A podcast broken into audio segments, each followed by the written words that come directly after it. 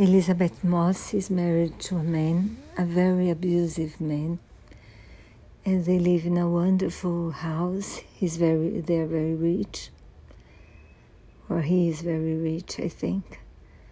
And the film is a terror movie, very, very, very scary, and not so violent, fortunately.